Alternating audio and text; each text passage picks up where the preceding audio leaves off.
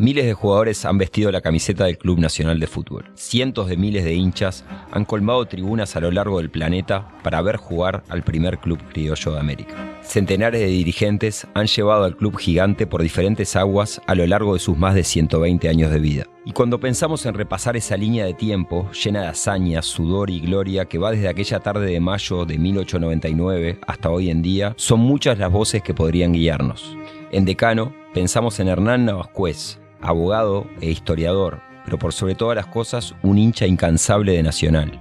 Y la identidad de Nacional es precisamente esa, ser un club criollo en un momento en que el deporte era practicado por sajones, por alemanes, con los céspedes podemos señalar que se inicia el fútbol criollo. Martín era un goleador irrepetible, porque no se trataba de quitarle la pelota, se trataba de evitar que le llegara, porque cuando le llegaba era gol una persona que hablaría horas y con lujo de detalles sobre nuestro club. Y a Tino Naranjo le dan a elegir de una serie de nombres, alguno que llevara para, que, para probar. Había uno que se llamaba Tino como él y dice, bueno, vamos a probar con este. Nacional por Navascués, la primera serie original de Decano.com, es un viaje por el Club Nacional de Fútbol, el campeón de toda la historia, de la mano de Hernán Navascués, desde 8 de octubre a Colombia, Japón, Porto Alegre y la gloria eterna. Porque es la etapa en que Nacional va a difundir al fútbol en el Y no estoy exagerando un ápice en lo que digo. Escucha esta serie en Spotify, YouTube y Apple Podcast a partir del 11 de noviembre. Decano.com, la comunidad del hincha del Club Nacional de Fútbol.